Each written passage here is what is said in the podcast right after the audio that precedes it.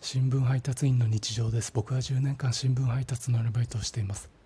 6軒ぐらいの一軒家があってその6軒の家の前のスペースは共有部です。みたいな並び方の家がありますけどそのうちの1軒に配達に来ました。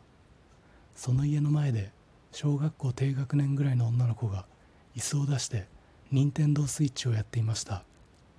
今週2回あったんですけどその子が僕を見るとペコリみたいな感じで会釈をしてその後任天堂スイッチに目をやります。